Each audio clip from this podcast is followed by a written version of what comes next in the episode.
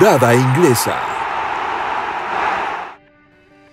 Hola, ¿qué tal? Bienvenidas y bienvenidos a este nuevo proyecto llamado Grada Inglesa, un podcast exclusivamente para hablar de la actualidad de todos los equipos de la Premier League y sus participaciones también en el fútbol europeo, lo mejor de la primera división de Inglaterra, los mejores equipos del mundo, la liga modelo en cuanto a fútbol alrededor del planeta y hoy comenzamos con este nuevo proyecto conformado por personas de distintos perfiles, pero todos amantes del fútbol inglés, de la cuna de este hermoso deporte y también que siguen día a día lo que pasa con la Premier League. Hoy el tema para inaugurar este podcast será la temporada 19-20 de los equipos ingleses, tanto en la Champions League como en la Europa League. Una temporada atípica, historia por el tema de la pandemia.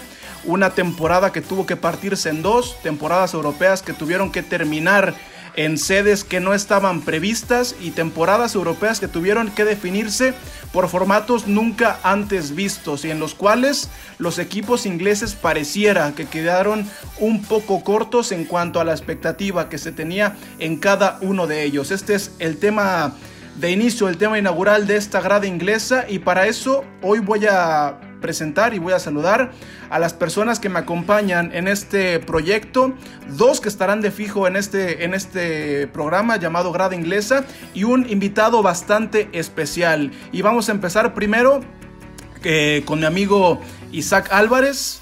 Eh, vamos a decirle que ya es licenciado en política, eh, ya es un politólogo por parte de la Universidad de Guadalajara, pero un enfermazo de la Premier League. Isaac, bienvenido a Grada Inglesa. ¿Qué tal amigos? Eh, un gusto estar compartiendo un programa con ustedes, amigos de hace más de 10 años y ya ahora pues compañeros de trabajo. Un gustazo amigos. En el otro recuadro hoy nos acompaña seguidor ferviente del Manchester United, una figura central para la gente que sigue a los Red Devils en México el señor Rodrigo Cervantes, licenciado en Mercadotecnia y amante de la Premier League y del Manchester United, bienvenido a Grada Inglesa. Muy agradecido con ustedes, mis dos amigos, que puedo decir amigos, más que mis amigos, son mis hermanos, mis bros. Y feliz aquí por poder compartir esta emoción de la Premier League y de la Champions y de cualquier torneo de Europa con ustedes y con nuestro, nuestro perfecto invitado y haciendo un símil a lo que representa la Premier League, una competencia pluricultural, una competencia que no tiene fronteras, una competencia que está abarrotada de jugadores y de los mejores elementos alrededor del mundo, hoy no solamente haremos este programa desde Guadalajara, haremos también prácticamente un cambio de juego hasta Santiago de Chile, donde vamos a saludar al buen Felipe Almazán, estudiante en periodismo y también ya con algunos años de experiencia ligado al periodismo deportivo. Felipe, bienvenido a Grada Inglesa. Muchas gracias Gerardo, buen día a todos, eh, muchas gracias por la invitación y un gusto ser parte de este proyecto como invitado particularmente para hablar de el fútbol británico, la cuna del mejor deporte del mundo. Sí, la cuna del fútbol. Y yo sí me animaría a decir que es la liga modelo. Eh, podemos hablar de, muchos puntos a favor de la Bundesliga, podemos hablar de las estrellas que han habitado en los últimos 15, 20 años en la liga española, pero si tenemos que hablar de la liga más constante, de la liga con más televidentes, de la liga a la cual se le pueden copiar más formatos y más puntos de mejora, es sin duda alguna la Premier League, la liga de Inglaterra que hoy está a solamente algunas semanas de iniciar la temporada 2021, pero que sus equipos ya han dicho adiós a la temporada 19-20 en el marco europeo. Vamos a hablar de lo que pasó en la Champions League, de lo que pasó en la Europa League y si les parece, vamos a comenzar por orden de trascendencia. Estaremos jugando primero en la otra cara de Europa, como le mencionan en los medios de comunicación, la Europa League, que esta última temporada albergó al Manchester United, al Arsenal y a un invitado poco habitual, que tiene mucha historia, pero que los últimos 30, 40 años había estado lejano a este tipo de aparadores europeos y que hoy regresó a las competencias continentales como lo fue el Wolverhampton. Amigos, ¿Con qué empezamos? ¿Con los Gunners, con los Red Devils o con los Wolves? Yo diría que con los Wolves, ya que fue como la sorpresa dentro de Europa, ya que estás habituado a ver equipos de esta envergadura, pero al sumar un factor como dentro de los Wolves, es esa parte especial lo que tiene la Premier League, donde puedes ver tanto al Leicester City, como fue campeón y tuvo participación en la Champions, y ahora tener un equipo diferente a los que ya están acostumbrados, pues podemos empezar por ahí. Bueno, pues. Sí, yo, creo que cuando. Adelante, Felipe, adelante. Eh, me parece perfecto que iniciemos con los Wolves. Eh, tienen un entrenador bastante ilusionante, Nuno Espíritu Santo, que tuvo distintos pasos por el fútbol portugués, fútbol europeo, eh, español particularmente, y ahora en los Wolves se ha afincado y ha desarrollado un bonito proyecto de la, también de la mano de Jorge Méndez, hay que decirlo y que en la Europa League vimos que logró sortear ciertas etapas, hubo jugadores bastante ilusionantes, eh, pudimos ver el despliegue completo de Adama Traoré en su máxima expresión, eh, pudimos ver a Raúl Jiménez convirtiendo goles importantes, a Diogo J apareciendo como ese A bajo la manga, también de, de un Espíritu Santo para cambiar los esquemas tácticos, así que me parece que es un buen tema para empezar. Sí, me, parece que cuando hablamos de, Wolves, hablamos de una plantilla que de repente parecería incompleta, pero que precisamente esos jugadores que sí tienen hacen que todo, todo el, juego pues fluya. Entonces cuando hablamos del Wolves hablamos para mí de cinco nombres muy específicos que son Adama Traoré, Raúl Jiménez, Rubén Neves, Joao Moutinho y Matt Doherty. Cuando estos cinco se juntan, el Wolves hace lo que, lo que quiere en el campo y lo demostró obteniendo resultados positivos contra los mejores equipos de la, de la Premier y pues resultados positivos también en la misma Europa League. Sin embargo, creo que sí le falta más tener jugadores de mayor renombre, sobre todo en la defensa, para que pudieran dar ese salto pues de calidad, si se podría decir, porque fue precisamente lo que falló con, el Sevilla. Jugadores que en el momento preciso son, son determinantes. En Sevilla perdieron 1-0 y perdieron con un penal fallado de, Raúl Jiménez. Pero no, no lo veo como una mala calificación. No sé qué, qué opinan ustedes al respecto. Sí, mira, si tenemos que hablar de la temporada europea del Wolverhampton, nos diste cinco nombres y creo que atinaste a, la mayoría de ellos en cuestión de que fueron los puntuales del equipo de Nuno Espíritu Santo. Si tenemos que hablar de la temporada del Wolverhampton en Europa League, hay que hablar que fue diferente a la que vivieron el Manchester United y el Arsenal, porque el Arsenal y los Red Devils llegaron a partir de la fase de, grupos. Wolverhampton tuvo que, tuvo que, tuvo que disputar tres fases de eliminación directa previas porque calificó por medio del boleto que quedó restante. Recordamos que Wolverhampton calificó gracias a que el Manchester City goleó al Watford en aquella final del año anterior eh, en la FA Cup y a partir de ahí el Wolverhampton tiene que empezar desde cero. Tiene un par de eliminatorias contra un equipo armenio, contra un equipo de Irlanda del Norte. Antes de llegar a la fase de grupos tiene que enfrentarse a, al Torino de Italia, ¿sí? Y después a partir de ahí estamos hablando que entre esas fases de eliminación directa, la fase de grupos y la fase de cuartos de final que alcanzó el equipo de Nuno Espíritu Santo, fueron 17, 17 eh, juegos. Y de esos 17 juegos solo hubo 3 jugadores que completaron todos los partidos. Conor Cody, Joe Mutiño, Leander Dendocker, el defensor belga, y abajito, un escalón abajo, vendría Rui Patricio, Adama Traoré y Raúl Jiménez. Creo que si todos tenemos que poner un nombre de quién fue el estandarte de Wolverhampton, no sé Felipe, no sé Rodrigo, no sé Isaac, yo podría poner a Raúl Jiménez, pero también hay algunos pequeños detalles que hay que hablar del accionar del delantero mexicano, porque Jiménez, contando las fases de eliminación directa, fue el jugador que más goles metió. Anotó 10 en, 15 juegos que disputó el mexicano, pero ya a partir de la fase de grupos hasta los cuartos de final solamente metió 4 goles y de esos 4 goles 3 fueron de penal. Sin, dejar de mencionar el penal que, falla contra Sevilla. Entonces creo que al final la despedida de Wolverhampton y sobre, todo de Raúl Jiménez queda con ese pequeño asterisco. No sé qué piensan ustedes. Pues básicamente yo creo que también coincido contigo, Jera. Pues yo creo que la pieza fundamental fue la compra de Jiménez, ya es que estaba prestado del Benfica, y al tener ese punch financiero y luego con la temporada que realizó, como mencionaste, la que hizo el cruce con el Watford y el Wolverhampton por la semifinal de la FA Cup, ahí ese pico hubiera estado interesante ver un finalista mexicano dentro de la FA Cup, pero no sucedió de esa forma, se tuvo que abrir la brecha por la oportunidad de la Europa League y yo coincido que creo, a mi considerar, la dupla entre Atraoré y Jiménez fue un peligro para el Big Six.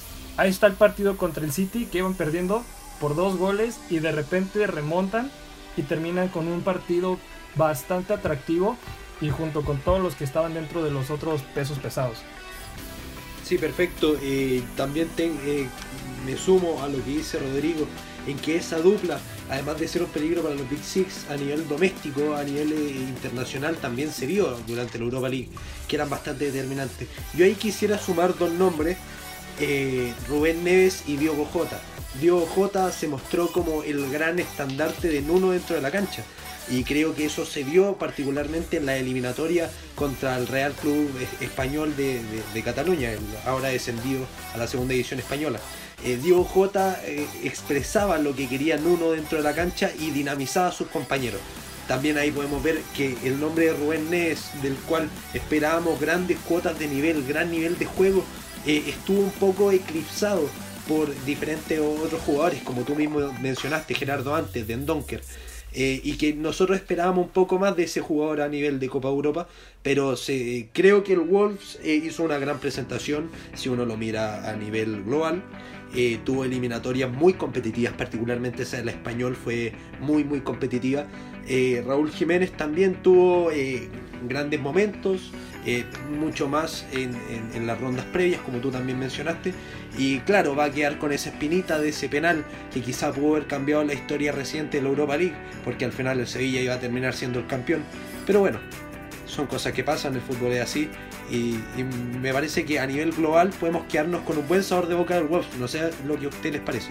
Sí, creo que pedirle más al Wolves sería exigir demasiado. No digo que es un equipo carente, es un equipo que con lo que tiene demostrado que, puede llegar aún más lejos. Pero es, un equipo que cumplió y superó las expectativas a considerar de, lo que había hecho en, historia reciente.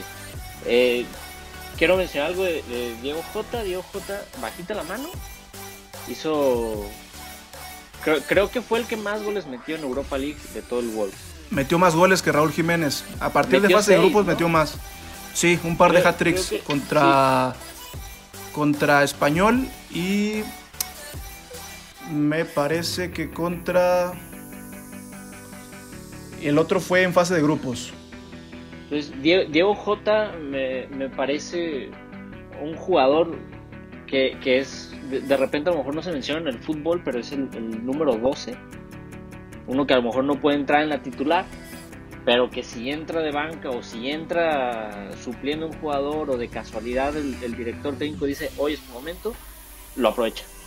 Entonces, me, parece que es el jugador a destacar más que Raúl Jiménez, precisamente por el crecimiento y el desarrollo que ha tenido el mismo.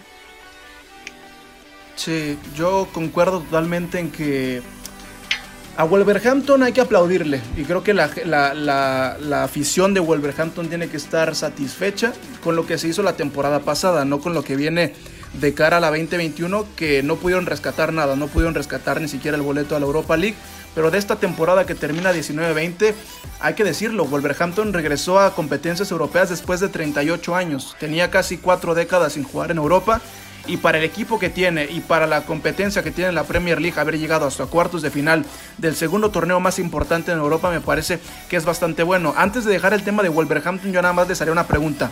En caso de que se vaya Jiménez y Traoré, ¿quién tiene que tomar la estafeta para ser el nuevo líder de este equipo? Eh, yo creo, particularmente hablamos de Diogo Jota, el uno que viene asomando muy bien, lo veo con, gran ímpetu, con gran personalidad, es Pedro Neto, este fichaje que venía con poco cartel, pero se estableció en el equipo de los Wolves como un arma bastante peligrosa. Eh, marcó un par de golazos, recuerdo, tanto en Premier como en Europa, eh, y creo que él podría tomar esa la batuta de todas maneras creo que estos dos jugadores que estamos hablando, Diego Jota y, Pedro Neto, no van a ser, eh, no van a cumplir la vacante que dejaría Raúl Jiménez si es que sale, debido al renombre también que tiene el delantero mexicano pero creo que sí podría ser una buena base, un buen reemplazo inmediato para que a, largo plazo se haga un gran reemplazo a Raúl Jiménez si es que este llega a salir. Hay ofertas desde la Juve, desde hartos clubes por el mexicano, que la verdad creo que son bastante merecidas, muy buena temporada. Pues sí, yo también coincido de que pudiera ser Diego Jota o también ese chico que compraron del Olympiacos, que es de la mano claramente de Jorge Méndez. Entonces, pues esa parte de que tal vez llegan a vender tanto a, Jiménez o a Traoré y les da un ingreso tal cual, pueden sacar a alguien que también cubra ese puesto, pero igual los que vienen estando como Neves, como Neto, como Jota, pues pueden tener ese aspecto de asociación y dar un nuevo impulso al proyecto de un Espíritu Santo.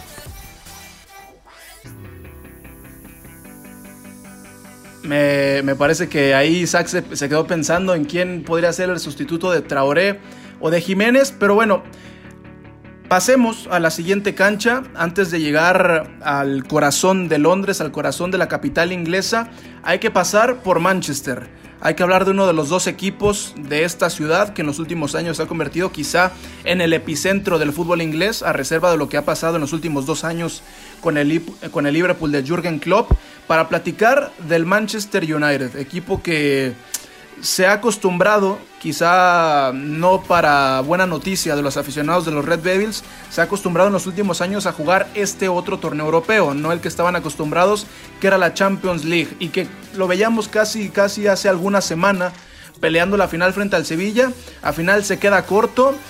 ¿Qué concluir de la, de la temporada europea del Manchester United? ¿Era lo que se presupuestaba? ¿Se queda corto? ¿Qué pasó con el United? United salió ganando en esta temporada, sobre todo porque tiene el que para mí es el mejor fichaje de todo el fútbol europeo, es Bruno Fernández. Sin Bruno Fernández, Manchester United no sé a dónde hubiera llegado y creo que el juego de Bruno Fernández potenció a, a que Anthony Marshall se volviera el delantero referente que necesitaba el Manchester United que a lo mejor todavía no se convierte en su totalidad en el delantero referente, pero la siguiente temporada lo va a hacer. Entonces yo creo que Manchester United salió ganando, sobre todo por cómo fue sus primeros seis meses antes de eh, este Bruno Fernández. Y además también fue el equipo de la Premier que a mi punto de vista se preparó mejor mentalmente para el regreso de, la liga después de, del coronavirus.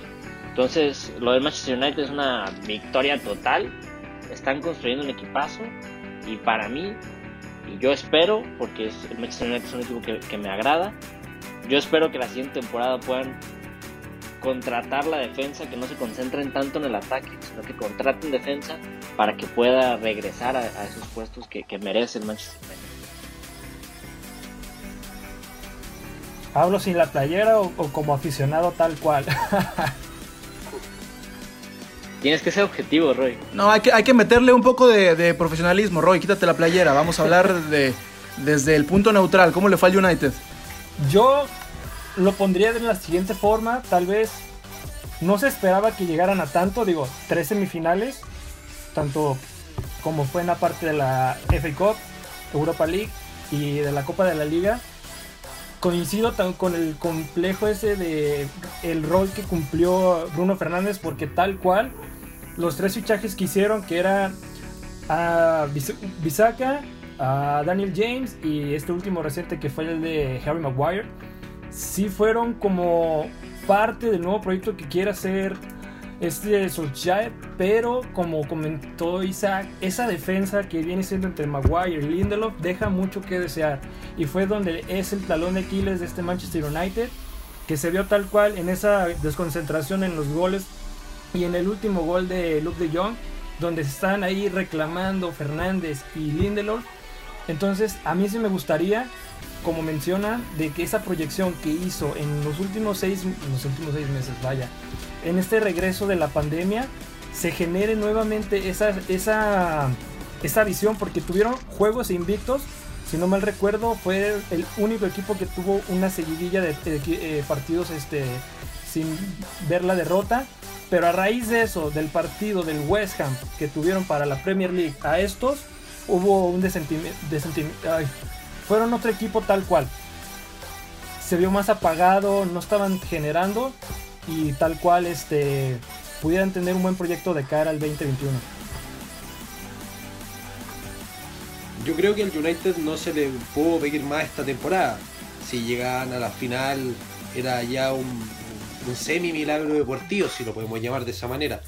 Porque claro, el impacto de Junior Fernández, o sea, de Junior, perdón, de Bruno eh, Fernández fue inmediato. Eh, pero claro, a nivel de simbiosis de equipo, de sintonía de equipo, no se vio eh, este un ecosistema completo que les hubiera permitido ser completamente competitivos ante al final el campeón de la, de la Europa League, el Sevilla. Eh, particularmente hablando de la defensa, yo conocí mucho a Bambisaka, ustedes saben de mi afición por el Crystal Palace, creo que se ha afincado bastante bien en el, en el United, creo que ficharon a un lateral que va a tener futuro, un lateral de, futuro no solo a nivel doméstico, sino a nivel de selección, un lateral tremendo, a nivel de tackle. Quizá uno le pudo haber pedido algo más a nivel de ataque, pero uno cuando ficha a saca sabe lo que ficha. Eh, a nivel europeo, el United yo creo que cumplió. Las expectativas tenían que ser realistas y si nos eh, sumamos a eso, si nos usamos eso como parámetro, creo que cumplió. Eh, me gustaría ver eh, algún cambio en el lateral izquierdo. No por Landon Williams particularmente, ni creo que Luke Shaw tuvo ya sus temporadas, sus oportunidades. No es un jugador al que yo encuentre particularmente malo, creo que es útil. Pero, pero creo que ahí podría llegar un buen lateral izquierdo que le dé mayor competitividad a toda la saga. creo que Lindelof se afirmó con, Maguire sin ser un central completamente garantía. Pero es esa, esa saga, yo creo que en vez de reforzarla, particularmente desde la central, creo que deberían buscar un lateral izquierdo que haga más competitivo a este United de Solskjaer. Eh, me gustaría añadir eh, este renacimiento de Fred que aparece en las últimas fases con Solskjaer, que aparece como un jugador importante de complemento para Pogba. Eh, y que Fred vimos atisbos de ese Fred que era en el Shakhtar un jugador competitivo, un jugador con visión, un jugador con toque. Y, quizás si es que logran establecer ese centro del campo tan competitivo que tienen ahora con, con Bruno Fernández, con Fred y con Pogba y activar particularmente a la, pieza de, Fred puede ser muy importante a largo plazo. Y también podemos sumar la nueva perla. Ay, perdón. dale, dale. Y también agregar la perla que es este Mason Greenwood, de que lo vimos la uh, temporada pasada con el Paris Saint Germain de que tal vez pues fue unos partidos ahí. Ese es el pollo del señor Rodrigo. Y ahora, esta culminación donde se dieron a Alexis, se fue Lukaku al Inter y esos revulsivos que tenían que buscar Solskjaer, lo encontró con Greenwood completamente. Y aparte y además hicieron caja, o sea, con las salidas de Lukaku y con las salidas de Alexis hicieron caja y ahora pueden volver a ver a otros refuerzos. Sobre todo con la salida de Lukaku, que ganaba demasiado dinero. Sí, y dio muy poco exactamente. y le dio muy poco al United. Y quisiera rescatar algo de, de Juan Bisaca. Es el, es el defensa con más tacleos, con más barridas en toda la Premier. Sí. Es defensa por derecha y le gana en estadísticas defensivas a Trent Alexander Arnold, que ahora hablamos de Trent Alexander Arnold como uno de los mejores laterales del mundo. Entonces, ¿dónde dejamos a, Juan Bisaca? Yo, yo creo que el United debe de construir una defensa alrededor de Juan Bisaca y de Harry Maguire, que les costó una millonada. No, tienen, no tienen de otra, los tienen que construir alrededor de ellos. Lo que les haga falta a ellos, dárselo. El United quiere comprar a Jadon Sancho, para mí es pésima idea. No porque Jadon Sancho sea malo o porque vaya a quedar mal eh, con el equipo, sino porque el Manchester United no necesita ahorita tan urgente a, a Jadon Sancho y sí necesita muy urgente a un central de calidad como, no sé, podría ser Barán o por, imaginar, ¿no? O a lo mejor Kim Pembe que no cumple tanto pero que tiene un techo alto. Por mencionar me estás diciendo entonces que me estás diciendo que entonces Harry Maguire quedó de ver. Por Porque Harry Maguire llegó como una superestrella del Leicester City el defensa más caro del mundo, de la historia. más que Virgil. Claro, claro, claro que quedó de ver, sobre todo si, si volteas a ver las fallas que tuvo, los errores que le perdonaron en el bar, en el arbitraje hubo, muchos errores de, Harry Maguire o muchas faltas de Harry Maguire que pudieron haber terminado en, tarjeta roja que se las perdonaron. Recuerdo una, una contra el Chelsea que pudo haber cambiado el, curso del partido. Entonces, por supuesto que, quedó de ver y no tanto porque Harry Maguire sea un mal, jugador o un mal defensa, sino porque Harry Maguire no tiene a alguien con quien acompañarse en la defensa y tiene que arriesgar demasiado. Entonces el Manchester United debe de invertir más en un defensa central de nivel, aunque gaste otra vez una millonada, que en un delantero de nivel, porque pueden voltear hacia atrás en su cantera y los van a encontrar los, los, los extremos o los delanteros de nivel. Entonces, ojo, Rodrigo, ¿eh? lo que está lo que está diciendo Isaac me suena a lo que hacía el Manchester City, ¿eh? meter millonadas para la defensa. ¿eh? Me suena, digo, están haciendo la de Pep de que, ah, no me gusta la defensa, pero lo malo es que en el United se los quedan, no los venden. El único que han sacado ahorita pues es este Smalling y tal vez este Marcos Rojo que se fue a Estudiantes de La Plata. Pero dime ahí todos los que están. Juan Sebe, Eric Bailey, que es una princesa de que literalmente se toca y ya se murió el compa. Pero yo creo que sí. Es de papel, digamos. De papel, de papel, exactamente. es un jugador susceptible a las lesiones. Exactamente. Y ahí, de tener a Lindelof para no tener nada, pues es como menciona Isaac, de que tiene que arriesgar demasiado. Las jugadas se ve a destiempo, se ve tal cual en el partido de Sevilla, de que tiene la mirada hacia un lado y el gol va del otro. Entonces ahí está ese. Y, y, es, y esa jugada salió porque Harry Maguire estaba confiando en Lindelof. Que es algo normal en un defensa que tiene una pareja. Intentas confiar en tu pareja, pero no, no sabes qué tanto te va a decepcionar la pareja. Y creo que es lo que le pasó a Harry Maguire y por eso decepcionó. No es mal jugador, es muy buen defensa. Hay que ver su mundial. ¿Cómo? Ese mismo partido se vio igual con el Chelsea en la FA Cup los primeros goles vienen desde la banda de la izquierda, que quién es el que está ahí, Harry Maguire con Williams. Entonces todo ese de ese falta de precisión y de no compaginar, ahí se ve tal cual de que no tienen ese esa química o algo y ahí vienen los goles encima. Pipe, tú tienes un apunte. Sí, yo creo que, el tema de, de, Lindelof al final es el que va a salir más apuntado también porque necesita un acompañante Harry Maguire. Para mí, Lindelof es un jugador de mi gusto, eh, creo que es un jugador bastante competitivo que debe asentarse de una vez por todas en el Manchester United. Eh, y creo que si es que puede llegar a ser un muy buen tercer central, si es que traen un central de nivel, yo me lo quedaría. No así Eric Bailey, no así Tatuan Sede, que ha paseado de sesión en sesión. Eh, pero sí, por ejemplo, a Víctor Lindelof le daría ese voto de confianza y decirle, ¿sabes qué? Eres el tercer central, eres el, recambio en caso de que llegue un central de primer nivel. Yo les planteo ahí un nombre, no sé si les calza. Al final yo creo que quedaría bastante física esa defensa, pero a mí Kalidou Koulibaly es de los centrales que es tremendo, tremendo, tanto en el tackle, en el corte, en juego aéreo, tiene buena lectura de juego, si bien no es el más táctico, técnico a nivel de pie, eh, es un muy buen central que le puede dar una seguridad muy distinta, muy distinta a la, a la saga del United. Y bueno, volver a plantear lo que yo creo, o sea, lo que les planteé antes, este el lateral izquierdo. Brandon Williams tiene una pintaza, pero es un proyecto a largo plazo. ¿Y quién es el que, el que tiene que venir? Porque Luke Shaw, muchas oportunidades, pero yo creo que Luke Shaw ya no está para el Manchester United. Este rumor que tienen con Bell Chilwell, que está muy cerca del Chelsea, Nadie planteó en el United que Chilwell puede ser un buen fichaje para el United. Nadie planteó que Patrick Van Aanholt, uno de los mejores laterales izquierdos de la Premier League, puede llegar al United, dar lo mismo a la edad para ser más competitiva esa saga. Yo dejo la pregunta ahí a ver si alguno de ustedes suma algún nombre interesante en el lateral izquierdo. El problema con el United no es de que esté fulanito, sutanito en cualquier equipo. El problema radica en sus directivos. Ese es el gran detalle del United de con de que te ponen a un jugador, es como de ya están, las prácticas avanzadas como hizo con Jadon Sancho y al final fue un papelón, un humazo que ni siquiera existió. Sí, mira, y, no, complementa. Y, solamente para redondear lo que, lo que mencionaba Felipe, Culibalí, un central de esos hechos para y por la Serie A, un, un defensor muy del calcio italiano. Y solamente para terminar el tema del Manchester United, porque si no vamos a terminar haciendo el podcast del Manchester United, hay que hablar que creo que es, es un total claroscuro lo que pasó con el equipo de Solskjaer.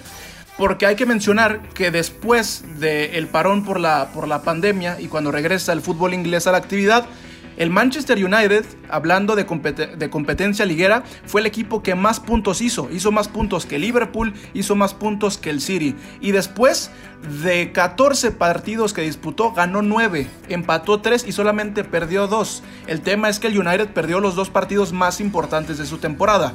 Perdió la semifinal contra el Sevilla y perdió la semifinal contra el equipo del Chelsea. Del Chelsea, exactamente. Entonces creo que ese es el total claroscuro de lo que pasó con el United. Un equipo que de entre los grandes y dentro de las plantillas más poderosas de Inglaterra fue el, equipo que mejor se acopló a la nueva normalidad del fútbol, pero simplemente no le terminó por alcanzar para los objetivos que tenía en esta temporada. Y ahora, ahora sí, saquen los palos, saquen la piñata porque le vamos a pegar al equipo que juega en Londres, en el norte de Londres, en el corazón de Inglaterra llegamos al Emirates Stadium con el Arsenal. ¿Qué pasó con el Arsenal? Ay, el Arsenal. No pasó nada. No pasó nada y pasó mucho con el Arsenal. Al inicio de la temporada, solo hay que ver los nombres que llegaron al Arsenal. Nicolás Pepe, que era estrella indiscutida de, la Liga Nicolás Pepe. Mira, no, no me toques ese vals no me toques ese vals porque lo he platicado con Rodrigo fuera de micrófonos. El Arsenal tiene un gran problema, ¿no? Si Rodrigo mencionaba que el problema del Manchester United son sus dirigentes, en el Arsenal algo está pasando en la inteligencia deportiva. El Arsenal paga millones por jugadores de entre 18 y 20 años, pero locuras de millones. Paga lo que puedes pagar por un jugador ya hecho de 23 o 24 años por apuestas que aún no son realidades y que porque metas 10, 15 goles en una liga dos escalones abajo de la Premier League no va a ser un fichaje sustancial para los próximos años. Ya le pasó con Nicolás Pepe, ya le ha pasado con muchos jugadores. El claro ejemplo está en Serge Nabri. Nabri no pasó nada con el Arsenal y hoy es figura del Bayern de Múnich. Ahora, el Arsenal el Arsenal era después del Real Madrid el, segundo equipo con una, con una, con una seguidilla de, años eh, jugando Champions League. Tenía 19 temporadas consecutivas jugando Champions League hasta la temporada 16-17. Desde entonces el Arsenal ha jugado tres temporadas consecutivas en la Europa League. Por consiguiente eso significa que no ha pasado del quinto puesto en la Premier League. Y ahora de esas últimas tres apariciones en el segundo torneo más importante del continente. Habíamos hablado que había conseguido un subcampeonato, había conseguido una semifinal y hoy se quedó en 16 avos de final. Un total desastre lo que pasó con el Arsenal. Más allá de lo que me digan de los últimos, de los últimos partidos con Mikel Arteta y el título en la FA Cup, pero a mí este Arsenal me sigue dando mucha pena. Lo, lo de Mikel Arteta creo que todavía no hay tiempo para ilusionar a la fanaticada. Es muy pronto a mí Mikel Arteta me, me, parece que puede que puede construir un, buen equipo pero con todo esto del fair, play financiero la dificultad de contratar eh, jugadores en, en estos tiempos de crisis económica no creo que le vaya a dar al Arsenal para posicionarse en al menos dos temporadas porque Arsenal tiene que hacer una reconstrucción completa en toda la defensa y en el medio campo y cuando termine de hacer esa reconstrucción de, media de, defensa y de medio campo, la delantera que tiene ahorita ya va a estar vieja. Entonces Arsenal tiene que, rezarle a alguien para poder conseguir un equipo competitivo otra vez. No hay nada bueno de decir del, Arsenal, a mi parecer, porque de nuevo lo de Mikel Arteta me parece todavía muy pronto como para, para, empezar a ilusionarse. Entonces, Arsenal la tiene muy difícil. Yo, yo veo que es un caso muy parecido al. Bueno, al menos un caso de, de, de, desastre. No parecido en la forma de Milán, pero sí parecido en la consecuencia del Milán. Van por ahí, es un equipo que no va a competir nada, al menos yo creo, dos a tres años. Eh, bueno, yo del Arsenal sí rescataría pequeñas cosas que son lo rescatable del Arsenal. Bukayo Saka, la gran aparición de la temporada eh, por parte del Arsenal, un juvenil que se hinchó de asistencia, goles y, y, de una personalidad que a veces le pedimos a grandes jugadores que están en la plantilla y que no la demuestran. Y llega Bukayo Saka con poca edad y con la camiseta Pedrada de para Osil. Exacto, exacto. Pero llega, demuestra que tiene el talento, demuestra que tiene la habilidad, las ganas y bueno, rinde Bukayo Saka. Podemos hablar también de Aubameyang que siempre va a estar en el nivel más alto, que lamentablemente se ve huérfano en una delantera tan que tiene buenos nombres, o sea, para mí la caseta es un buen nombre. El tema es que tienen que rendir, tienen que ser regulares. La cassette en el Lyon era un, delantero de 30 goles por temporada, 20 goles por temporada. Y, y se hinchaba goles. Aquí tiene grandes apariciones, pero también hay partidos donde no aparece y deja muy huérfano a Aubameyang. Otra buena noticia que yo creo que tiene el, Arsenal es ya es a futuro. El fichaje de William Saliba del San Etienne, un central espectacular, muy buen perfil. Yo sigo bastante la Liga 1 y la Liga 1, perdón, y, y, se vio que tiene una impronta muy particular, una personalidad que puede venir a revolucionar el Arsenal. Eh, creo que con Mikel Arteta tendrá grandes oportunidades. También tiene atrás a Rhys Nelson, acuérdense, Rhys Nelson, que estuvo en el Hoffenheim y que tiene ese, ese nombre bastante prometedor ahí en el Arsenal. Creo que con Mikel Arteta tienen un buen proyecto. Eh, me sumo a las palabras de Isaac en que es un proyecto a mediano plazo, tres años, cuatro años. No espero que tengan resultados inmediatos más que entrar en Champions. Eh, pero bueno, siempre hay que ir el vaso medio lleno. Llega Saliba, tuvieron la aparición de Saka y Aubameyang sigue siendo Aubameyang. Pues sí, completamente yo creo que son Aubameyang y 10 más.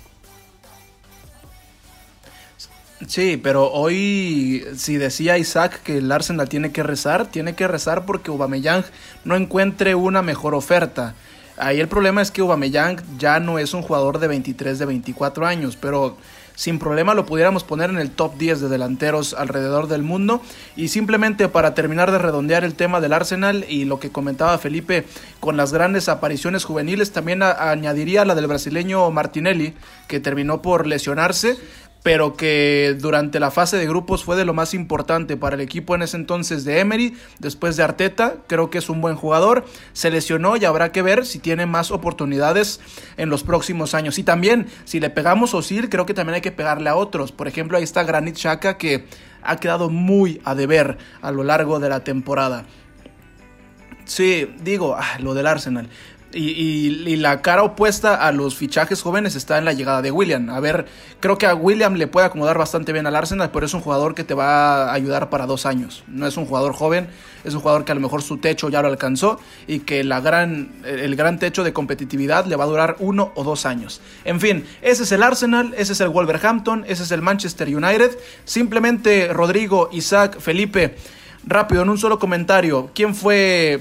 ¿Quién fue... Eh, quién quedó a deber, quién fue el que mejor le fue en la Europa League y quizá quién quedó en el parámetro establecido.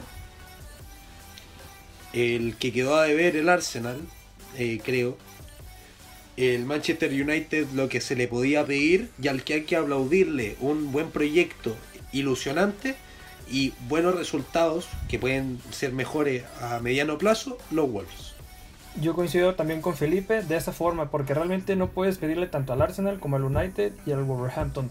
Cada quien hizo lo, lo, que tenían, pero si vemos al parámetro de lo que tenía el Arsenal la temporada pasada siendo subcampeón, sí es desastroso. El United es un proyecto junto con el del Wolverhampton, y ahí tienen que estar apostando para los jugadores jóvenes y los experimentados. Sí, totalmente igual. Eh, Arsenal decepción. Uh, igual el Manchester United y, Wolves creo que estarían bailando entre, entre ambas.